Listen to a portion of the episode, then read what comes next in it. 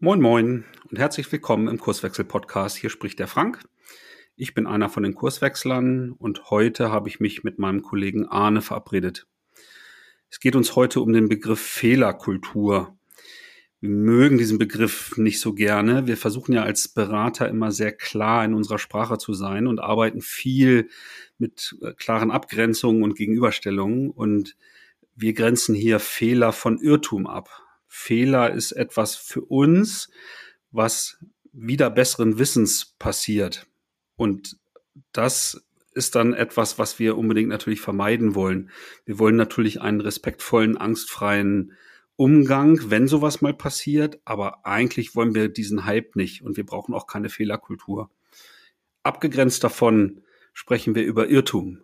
Irrtum passiert immer, wenn das Problem, was ich gerade zu lösen habe, die Tätigkeit oder ähnliches, wenn die neu ist, wenn sie von Dynamik und Überraschung geprägt ist und wenn ich da herausfinde, das hat so jetzt nicht geklappt, wie ich es probiert habe, dann ist das ein Irrtum. Und das meinen die Menschen eigentlich, wenn sie von Fehlerkultur sprechen. Eigentlich würden wir dann, wenn überhaupt, dann von Irrtumskultur sprechen. Das dröseln wir in dieser Episode auf und ja, ein paar andere Irrtümer sind auch noch mit dabei, so rund um das Thema Planung in Organisationen, wenn dich das anspricht, dann bleib gerne dran. Die Episode startet. Viel Spaß. Los geht's. Du hörst den Kurswechsel Podcast. Wir machen Arbeit wertevoll, lautet unsere Vision. Im Podcast sprechen wir über lebendige Organisationen, den Weg dorthin und die Nutzung von modernen Arbeitsformen. Geht schon los? Läuft. Ach, läuft schon, ja. Äh, Tag, Frank. Moin. Gerade schon so ein bisschen äh, vorab geschnackt über die ein oder andere Schote, die so in den letzten Jahren passiert ist. Ähm, vielleicht war auch mal ein Fehler dabei und das hat uns veranlasst, mal über, ich glaube, ein Thema, was in vielen Unternehmen immer beschworen wird, zu sprechen, eine positive Fehlerkultur. Also zumindest habe ich das schon häufiger gehört. Wir, wir wollen eine Fehlerkultur schaffen. Ähm, gut damit umgehen und ähm, um einzusteigen, vielleicht mal dich als Experten für dieses Thema. Was ist eigentlich ein Fehler? Du meinst, weil ich so viele Fehler mache oder Fehler habe? Oder du, du darfst den Ball gerne aufnehmen, wie, wie du das möchtest. Naja, ich könnte ja einfach mal zitieren, was so im Duden als Beispiel unter Fehler steht. Also da steht etwas, was falsch ist und vom Richtigen abweicht. Das ist ein Fehler und ich lege noch einen drauf. Die Norm ISO 9000 Qualitätsmanagement sagt, also wenn die Nichterfüllung einer festgelegten Anordnung passiert, dann ist das ein Fehler. So, mhm. das mal so als, als Basis. Was, was bedeutet denn dann Fehlerkultur? Ja, das ist eine gute Frage, ne? Also was, ich, ich gehe nochmal zurück auf meine Einleitung. Was wollen Unternehmen eigentlich? Ähm, den Kontext habe ich ja hergestellt wenn sie sagen, wir wollen eine positive Fehlerkultur. Also heißt das jetzt, liebe Leute, finden wir total super, wenn ihr echt viele Fehler macht? Oder ähm, so ein Augenzwinkern. Natürlich ist mir klar, sie wollen damit sagen, ähm, es ist selbstverständlich, dass Menschen Fehler machen und wir gehen da gut mit um und wir nutzen das vielleicht auch als Chance zum Lernen. Ähm, das ist sicherlich gemeint, ob das ähm, ja mit, mit unseren Denkwerkzeugen, die wir so im, äh, im, im Kreuz haben, eigentlich das richtige Wording ist. Ich vermute, da darauf wollen wir mit diesem Thema hinaus. Du hast es ja vorgeschlagen. Ähm, vielleicht spiele ich den Ball mal zurück. Ähm, was geht dir durch den Kopf, wenn du hörst äh, Fehlerkultur? Ja, gar nicht, gar nicht durch den Kopf, sondern mir stellen sich die Nackenhärchen hoch, wenn ich den Begriff höre, wenn ich, wenn ich ganz ehrlich bin, weil das suggeriert ja, dass Fehler okay sind. Und wenn wir mal basierend auf dieser Definition überlegen, was dahinter steckt, ne? also wenn ich, ähm, wenn ich Dinge zu erledigen habe, die voll in meinem Kompetenzbereich sind, die in einem Prozess beschrieben sind und dieser Prozess, der ist realitätsgetreu. Das heißt, der kann immer wieder auf diese Art und Weise irgendwie ablaufen. Und dann passiert sowas. Also, dass ich vom Richtigen abweiche, als Beispiel dieser Definition gemäß, da müsste ich doch Das ist doch, das ist doch ein Irrsinn, wenn ich das möchte oder okay finde. Ich will doch solche Fehler gar nicht. Das, ne, das schädigt mich doch. Und das ist ja wieder besseren Wissens, dass sowas passiert. Dass ich vielleicht einen, sage ich mal, du hast die menschliche Komponente angesprochen, dass ich da einen angstfreien, respektvollen Umgang, wenn sowas mal schief läuft, natürlich haben möchte, okay, das ist nochmal eine, eine andere Geschichte, aber per se will ich doch diese Fehler nicht. Und das ist mir dann immer zu viel Hype um, um diesen Begriff Fehlerkultur, so, ja, ja, wir wollen Fehler machen und so weiter. Und deswegen nutzen wir ja solche Unterscheidungsbegrifflichkeiten, ähm, um halt auch eine Abgrenzung für sowas zu finden. Und da bringe ich mal den Begriff Irrtum ähm, ins Spiel, um das von dem Fehler abzugrenzen.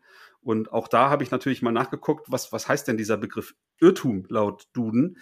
Ähm, das ist halt etwas, was ich fälschlich für das Richtige gehalten habe, äh, irgendwie dann aber eine falsche Vorstellung hatte und dann diese Handlungsweise nicht gepasst hat. Das ist ja ein Irrtum. So, und wenn ich das mal gegenüberstelle und mal so mit ähm, der Art von Problemstellungen dann in Beziehung setze, ne, wo ihr Hörer kennt das, wir reden oft von komplizierten und komplexen Problemen oder Problemstellungen, ähm, dann ergibt Fehler und Irrtum nämlich eine ganz andere Aussage. Mhm. Ja, und ich, ich vermute, das ist gemeint. Also jetzt, jetzt sind wir uns einig, wir sind alle Menschen und ähm, machen Fehler und das fängt ja an bei, also wenn was ich oft mache, ist, wenn gerade so in den letzten anderthalb Jahren, ich bin sonst kein PowerPoint-Fan, aber aufgrund der, der vielen Remote-Arbeit war ich dann doch hier und da mal irgendwie äh, in der Situation, dass ich mal ein paar Slides zusammenstellen musste. Und was ich häufig gemacht habe, ist nebenbei mir ein YouTube-Video anzugucken. Also es mache ich ziemlich viel Vorträge oder schlaue Beiträge, die es da so gibt. Ähm, und ich stellte immer wieder fest, es ist nicht gut, Arne, das zu machen weil dann sind Rechtschreibfehler auf meinen Folien und so weiter, wenn ich gerade aufmerksam auf der Tonspur des Videos war und so Multitasking, Unkonzentriertheit, schlecht geschlafen, Stress und so weiter, das führt uns Menschen natürlich dahin, dass wir fehleranfällig werden. Aber trotzdem, und da bin ich komplett bei dir, äh, ich, das will ich ja nicht fördern. Sondern wenn ich schon in dieser blauen Welt, wie wir ja sagen, unterwegs bin, und mit Wissen äh, aus der Vergangenheit in der Lage bin, die immer wieder gleichen Probleme zu lösen, dann ist ja total sinnvoll, einen Zwölf-Schritte-Plan aufzuschreiben und darauf zu achten, dass jeder diszipliniert sich an diesem Plan hält. Weil das ist ja der eine beste Weg, um dieses Problem zu lösen. Da gibt es ja durchaus viele von. Was, glaube ich, ähm, gemeint ist mit, wir wollen eine positive Fehlerkultur, ist dieses ähm, Fehler geben uns Anlass zum Lernen oder zum neue Erkenntnisse machen. Und in, die, in dieser roten, komplexen Welt ähm, wovon ja immer mehr Einzug in die Arbeitswelt hält, da geht es dann darum, sich voranzuirren, sage ich immer. Ne? Also meine Hypothese aufzustellen, dieses Problem, was wir da haben, ist so facettenreich, äh, hat so viel äh, Handlungsmöglichkeiten, die uns da auftun, dass man gar nicht vorab durch Analyse festlegen kann, ist jetzt A der richtige Weg oder B oder C. Ähm, und da kann ich mich irren. Ich kann jetzt sagen, es spricht vieles für A, ähm, aber hinterher bin ich immer schlauer, sagt man so schön stellt sich raus, eigentlich wäre B der geeignetere Weg gewesen. Das weiß ich aber am Startpunkt noch nicht. Und das ist, glaube ich, das, wo viele Unternehmen hinwollen. Ähm, da steckt sicherlich auch das Thema Innovations, Innovation drin oder die Möglichkeit zu innovieren dadurch, dass ich ähm, ja mal einen Irrtum mache und feststelle, ah, so ist es doch richtig. Und ähm, wahrscheinlich ist das die Kultur, die gefördert werden soll.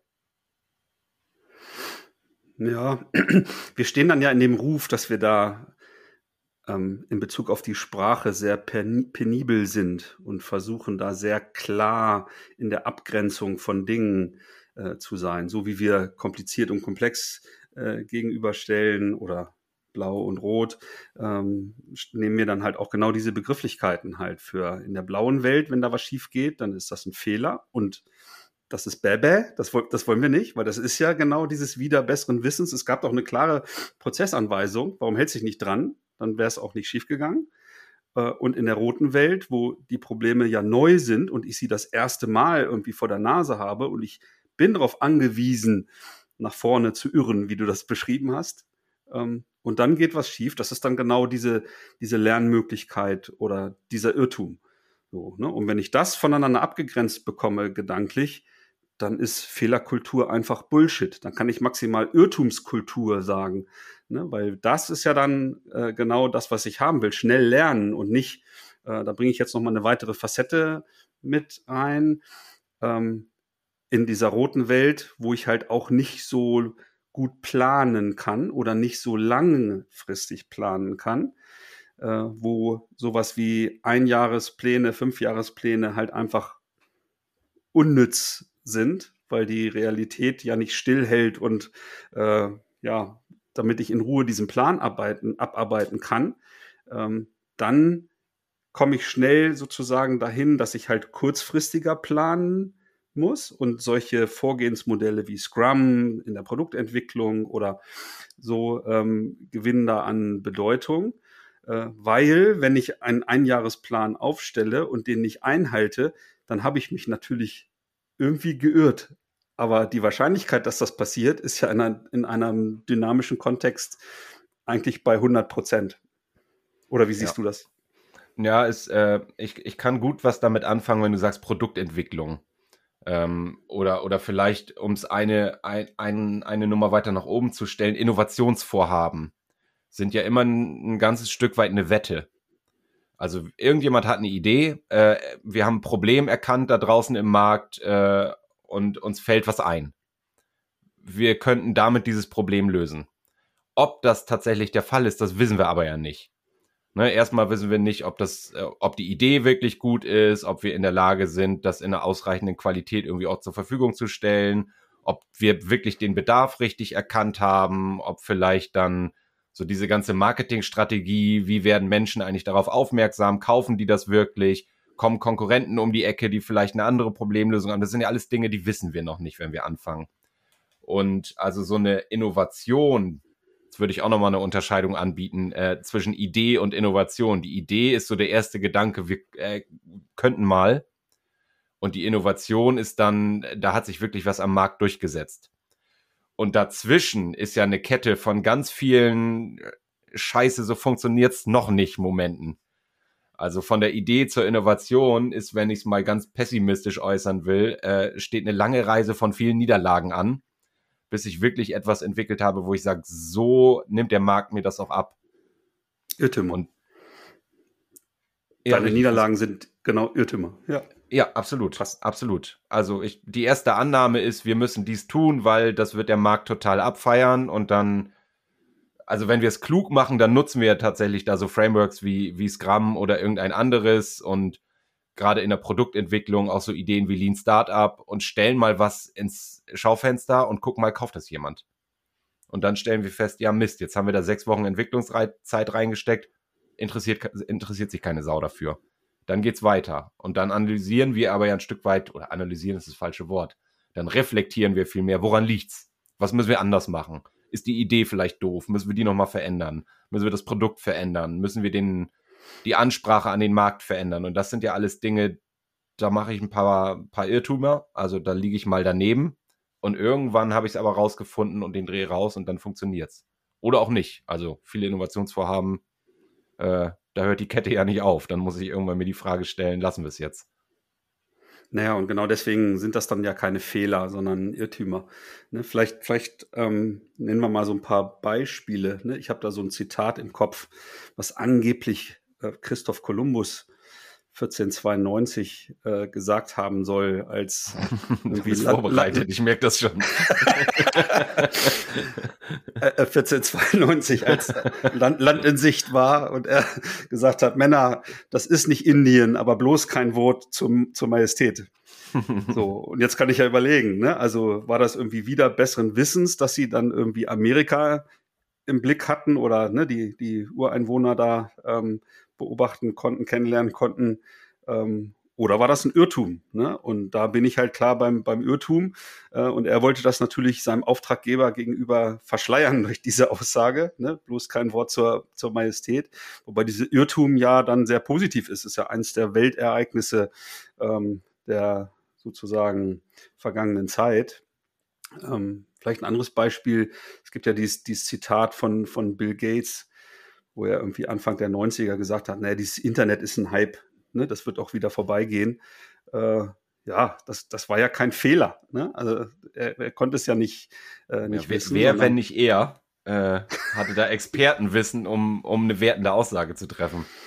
Naja, genau. Ne? Und somit reden wir da natürlich von einem Irrtum. Ne? Also das sind jetzt so zwei kleine Beispiele oder ein anderes vielleicht noch, wenn ich, was weiß ich, eine, eine Rechenaufgabe habe und ich bin einigermaßen gebildet und da steht irgendwie fünf plus fünf und ich rechne aus und komme auf elf, äh, dann ist das natürlich kein Irrtum. Ne? Weil das ist dann ein Fehler, weil da sollte ich eigentlich in der Lage sein, das richtige Ergebnis. Und wenn da dann irgendwie im beruflichen Kontext halt irgendwie eine, eine Entscheidung davon abhängend und so weiter, dann ist das ein Fehler. Und jetzt wiederhole ich mich. Natürlich passiert uns Menschen sowas mal aus Unachtsamkeit oder ähnlichen. Ne? Und da dann dafür niedergemacht zu werden oder ähnliches ist natürlich nicht angemessen. Ne? Trotzdem, ne, wir bleiben mal bei dieser begrifflichen Abgrenzung, wollen wir solche Fehler nicht. Und deswegen wollen wir so eine Fehlerkultur auch nicht. Ich, ich finde dein Beispiel mit dem Kolumbus ganz witzig. Ähm, weil, also natürlich gibt es auch diese Art von, ich bleibe mal bei Innovation, ähm, dass aus einer ganz anderen Intention heraus ich plötzlich feststelle, ups, da haben wir echt was Cooles geschaffen gerade, das hatten wir gar nicht vor. Ich, ich denke gerade an, ich, ich werde es jetzt nicht zusammenkriegen, aber ich glaube, die Viagra-Pille, ähm, die war, ist nicht entwickelt worden mit der Absicht, dass sie diese Wirkung hat, sondern es war vielmehr, ich weiß nicht was, irgendwas anderes sollte sollte da im, äh, im, als, als Pharmaprodukt entwickelt werden und man hat festgestellt, oh, interessante Nebenwirkung. So, und so ist diese Produktinnovation entstanden sozusagen. Und das geht natürlich auch. Und ähm, vielleicht ergänzend, ich hatte gerade noch den Gedanken, das ist wahnsinnig ineffizient. Also ich habe jetzt, äh, ich hauptsächlich über Innovation gesprochen und mir dieses, dieses Irrtumsding mal da reingezogen. Ähm, da für Unternehmen auch unterscheiden zu können zwischen, wir sind in der blauen Welt unterwegs, wir äh, produzieren vielleicht ein Fertigungsteil oder ein Produkt, was wirklich so auf, auf Stückkosten und effizient und guter äh, Prozess und so weiter ist total sinnvoll da. Wenn ich aber vorhabe, irgendwie einen neuen Markt zu erschließen oder ein neues Produkt zu entwickeln, äh, dann kann ich das nicht durch so einen äh, stark strukturierten Prozess schieben, weil das wird nicht funktionieren. Also da muss ich zulassen, dass ich mich irren darf. Auf der anderen Seite ähm, bitte Fehler ausschließen. Ja, ja, genau. Also ich, ich, ich muss noch mal an dieses Thema Planung ran, ne? weil wir beobachten natürlich so in unserem Umfeld bei unseren Kunden immer so diese, diese Phasen, wo Manager abtauchen über Wochen, wenn nicht sogar Monate, um irgendwie die, die Planung fürs nächste Geschäftsjahr irgendwie zu machen. Äh, und das haben sie natürlich auch in den Pandemiejahren artig getan, um dann festzustellen, tja, im Januar ist diese Planung schon Schall und Rauch. So, und das ähm, leuchtet mir halt nicht so ein. Wenn ich halt etwas gut planen kann, ne, dann sollte ich es halt auch irgendwie tun. Ne? Wenn sozusagen das Umfeld dann irgendwie äh, stillhält und, und sich nicht weiter verändert und so, so. Aber das ist ja in der Wirtschaft halt nicht gegeben. Ne? Und da einfach die Wahrscheinlichkeit zu ähm, sozusagen zu senken, dass ich mich da irgendwie irre, ähm, das sollte doch da in, im, im Sinne ähm, der Verantwortlichen irgendwie sein. Aber das, das ja, passiert halt nicht, ne? sondern irgendwie ist es immer noch so, dass diese Planung eine gewisse Sicherheit suggeriert. Äh, ja, aber das Irren ist da ja vorprogrammiert an der Stelle und somit kann ich viel, viel Zeit sparen für echte wertschöpfende Arbeit zum Beispiel, äh, statt halt irgendwie diese, diese Berechnungen anzustellen, was in einem Jahr dann irgendwie geschafft werden könnte, um dann dieser Illusion nachzujagen und sich dann halt mit diesen, mit diesen Wunschvorstellungen dann halt auch immer zu vergleichen. Hm. Ich persönlich halte da nichts davon. Na, da steckt ja so die Annahme drin, wenn wir nur ausreichend gut und äh, detailliert planen, ähm, und uns dann im Folgejahr keine Fehler erlauben, dann wird dieser Plan hinkommen. Also und ein Abweichen vom Plan, da geht da geht's dann auf die Fehlersuche. Wer hat Schuld? Ne? Warum haben wir jetzt die Absatzziele nicht erreicht? Warum stimmen die Quartalszahlen nicht? Und das mit der Pandemie ist eigentlich ein, ein besseres Beispiel gibt's kaum. Ähm, ich und ich weiß ja du auch, wir beobachten Unternehmen, die fangen teilweise im August, September an mit Jahresplanung und dann sind so die Großkopfe da, die, die kannst du nicht mal ansprechen. Die sind also äh, keine Zeit für irgendwas. Man muss Jahresplanung machen. steckt wahnsinnig viel Aufwand da rein, diese Pläne zu machen. Und dann, äh, das habe ich jetzt äh, im, im letzten Jahr viel gefragt, wer von euch hatte denn eine Pandemie in der Jahresplanung drin? Also, dass sich Märkte so krass verändern oder beeinflusst werden und naja, Lieferketten unterbrochen werden, das Konsumverhalten sich völlig anders verhält und so, überhaupt keiner. Und wenn ich jetzt ständig Plänen hinterherlaufe, ich sag manchmal diese, Achtung, äh, sehr schwammiger Begriff, agilen Unternehmen, was machen die eigentlich anders? Äh, die arbeiten zwölf Monate im Jahr. Und, und, nicht nur, und nicht nur drei Quartale, um das letzte mit Planung zu verbringen. Ja, Pandemie ist jetzt immer so ein krasses Beispiel, ne, was uns in so einer Argumentation dann äh, in Gänsefüßchen in die Karten spielt. Aber ähm, wir beobachten ja trotzdem seit Jahrzehnten, dass die Welt so dynamisch ist und Kundenbedürfnisse sich halt sehr schnell und sehr radikal verändern, Märkte sich verändern äh, und so weiter. Und das ist ja das, was wir damit meinen. Ne? Also das muss ja nicht immer eine Pandemie sein, aber irgendwas ist ja immer, was dazu führt, dass meine Wette auf die Jahresplanung sozusagen nicht aufgeht äh, und ich entweder sogar dann während eines Jahres dann diese Planung ähm, irgendwie anpassen muss, irgendwie nach unten korrigieren, nach oben korrigieren, in welche Richtung auch immer, um dann, ähm, wenn ich dann diese, diesen Vergleich mache von soll und ist, was ja so eigentlich, eigentlich unlogisch ist, aber dass ich da ähm, so tue, als wäre dann kein Irrtum passiert. Ich, ich, ne, ich tue so, als wäre ich in der Lage gewesen, das vorauszuschauen. Aber also diese Glaskugel, zumindest sage ich mal in 98 Prozent der, der Branchen und Unternehmen, diese Glaskugel hat halt einfach niemand. Ja, und also wenn mal so sehr vereinfacht und die, die Hardcore-Controller werden mir gleich an, an den Hals springen, wenn ich sage, was macht so eine Planung? Wir gucken mal die Ist-Zahlen vom, vom letzten und vorletzten Jahr an, werfen dann nochmal 10% drauf und leiten daraus Ziele ab die dann so in die Abteilung gekippt. Also ich, ich weiß, es ist viel, viel komplizierter, das zu machen und da, da steckt echt Gehirn drin. Ähm, aber im Grunde genommen gehe ich ja davon aus, dass sich die Welt nicht verändert, plus zehn Prozent. so, so, sozusagen. Und äh, also, und das hat ja auch mal, es gab ja Zeiten, da hat das sehr gut funktioniert. Wo ich einfach, ähm, du bringst immer dieses äh, Beispiel mit den Telefonen. Wie lange hatten wir alle dieses äh, auf, auf dem Flur mit einem Kabel und einer Wählscheibe? Keine Ahnung, 10, 20 Jahre, ich nicht, war vor meiner Zeit. Dann kam irgendwann dieser Nokia-Knochen, der sich, ich weiß nicht, zehn Jahre gefühlt gehalten hat. Und heute kommt jedes Jahr ein neues iPhone raus. Also so schnell verändert sich wieder die Welt. Und da davon auszugehen, naja, wir machen so wie letztes Jahr plus 10 Prozent, ist halt einfach äh, Irrsinn, hast du vorhin gesagt. So dass also diese, diese ganze Idee von Management eigentlich in der, ähm, Achtung, nächster äh, Flutschbegriff VUCA-Welt, wie immer so schön gesagt hat, ähm, sich immer mehr egalisiert und wir Wege finden müssen, einfach fortlaufend uns zu tracken und dass ähm, diese Zahlen, ähm, sprechen immer gern von Ist-Ist-Vergleichen, haben wir uns auch nicht ausgedacht. Die geben keine Antworten, sondern eigentlich mehr Fragen. Sind wir auf einem guten Weg? Müssen wir, den, müssen wir die Strategie oder die Taktik verändern? Müssen wir nochmal eine Priorisierung umstellen und so weiter? Das ist ja also ich, es reicht nicht mehr aus, einmal im Jahr einen Plan zu machen und sich dann darauf zu verlassen, dass das nächste Jahr genauso abläuft.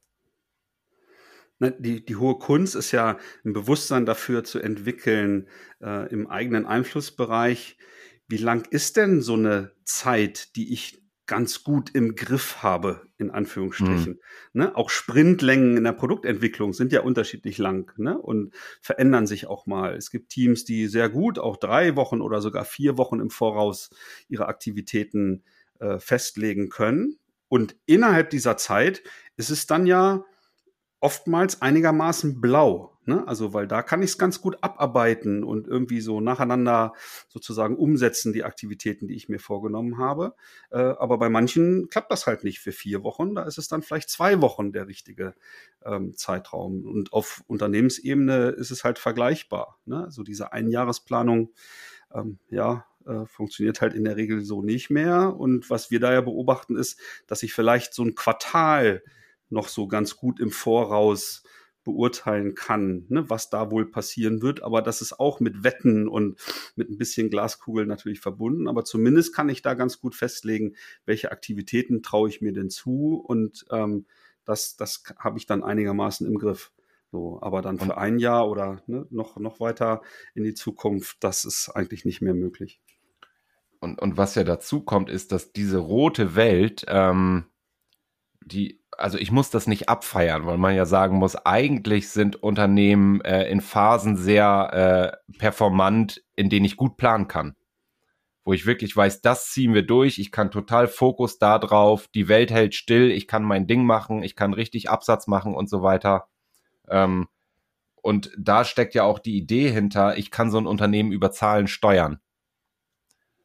Also in, in dieser Welt. Ich, ich kann wirklich, ich habe es im Griff, wie wir uns entwickeln. Und ähm, jetzt suchen wir uns das ja alle nicht aus, aber die Welt funktioniert anders.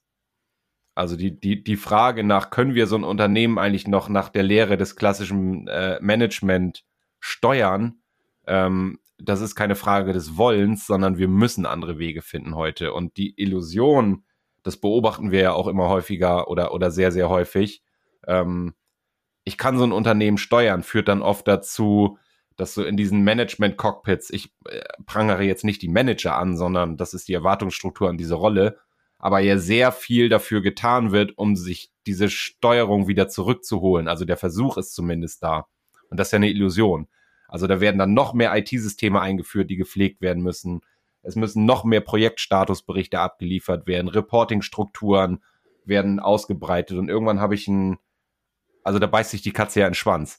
Ich habe ein bürokratisches Monster geschaffen, was überhaupt gar keinen Raum mehr lässt für eine wirkliche Innovation, weil ich nur noch mit dieser innenreferenzierten äh, Systemselbstbefriedigung äh, beschäftigt bin.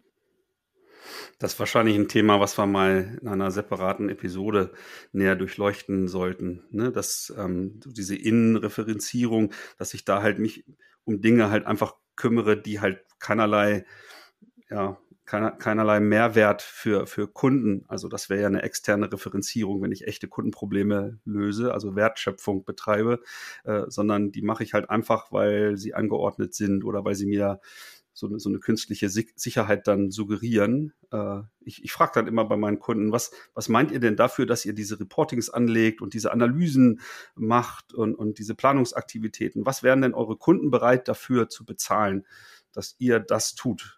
Und na, ich blicke dann schon in ratlose Gesichter oftmals, ne, weil das, da, da geht dann oftmals ein Licht auf, dass Kunden wahrscheinlich eher nicht so bereit wären, dafür Geld auszugeben, für die Produkte oder Services oder so, aber sehr wohl. Ne? Und damit sollte ich mich halt viel intensiver natürlich beschäftigen.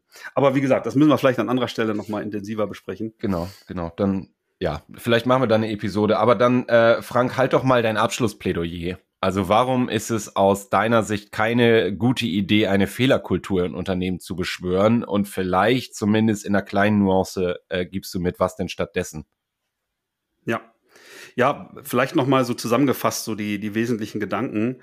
Ähm, also die Abgrenzung zwischen Fehler und Irrtum ist etwas, was wir euch natürlich mitgeben äh, wollen und dieser Fehler ja wieder besseren Wissens zustande kommt und deswegen wir das eigentlich nicht fördern wollen. Aber wenn aus humanistischem äh, Ansatz her sowas dann schon mal passiert oder so, dann natürlich einen respektvollen äh, Umgang damit. Aber das, was wir natürlich fördern wollen in unserer Arbeit, auch bei Kurswechsel, äh, ist natürlich, dass ich ähm, mutig voran stolpere oder mich mutig voran irre, wie Arne vorhin gesagt hat, und dass da nicht alles klappt, ne? gerade wenn ich mich in einem dynamischen Umfeld bewege und der Weg zum Ziel halt einfach nicht klar ist und auch die Ziele äh, vielleicht so ein bisschen nebulös sind, ne? dass da dann halt auch mal was schief geht und das nennen wir eben nicht Fehler, sondern Irrtum. Ne? Und wenn ich das abgrenze, dann will ich halt eher so eine Irrtumskultur vielleicht, ne? dass dieses äh, schnell Lernen durch etwas, was vielleicht halt so nicht funktioniert hat, dann okay ist. Ja, und hinten raus hatten wir dann noch so einen weiteren Irrtum äh, diskutiert, so rund um die Planung und Planungszyklen und so weiter. Und da wäre so die Kernbotschaft durchaus mal in Frage zu stellen, was wir denn so in Organisationen da eigentlich so tun, ähm, ne, nach innen gerichtet ne, und mal Dinge in Frage zu stellen, die vielleicht kleine, keine Wertschöpfung für den Kunden erzeugen. Aber da würden wir vielleicht mal versuchen, nochmal eine separate Episode draus zu machen. Ja, das wäre nochmal meine, meine Zusammenfassung, Arne. Dann moderier doch mal ab. Tschüss. nee, nee. Ja, moderier mal ab, genau. Äh, vielleicht darf ich eine Ergänzung als Abmoderation noch, noch mit einschieben. Ähm, wir haben jetzt viel von Kultur gesprochen, Fehler- und Irrtumskultur. Ähm, die klare Unterscheidung, ihr braucht ja beides. Ne? Also die Idee von, wir haben eine Kultur und die neue ist jetzt eine, eine Fehler- oder eine Irrtumskultur, ist ja, ist ja Schwachsinn. Sondern für all die blauen Probleme äh, bitte keine Fehlerkultur installieren. Ähm, installieren ist gut. Ähm, und für die, für die roten Probleme ähm, Räume schaffen, um sich irren zu dürfen, um da auch äh, Möglichkeiten der Entwicklung zu schaffen. Vielleicht äh, darf ich das so als inhaltliche Abmoderation mit einbringen. Ähm, in diesem Sinne, bis zum nächsten Mal. Tschüss, tschüss. Tschüss. Schön, dass du wieder reingehört hast. Mehr Infos zu uns und diesem Podcast findest du unter www.kurswechsel.jetzt.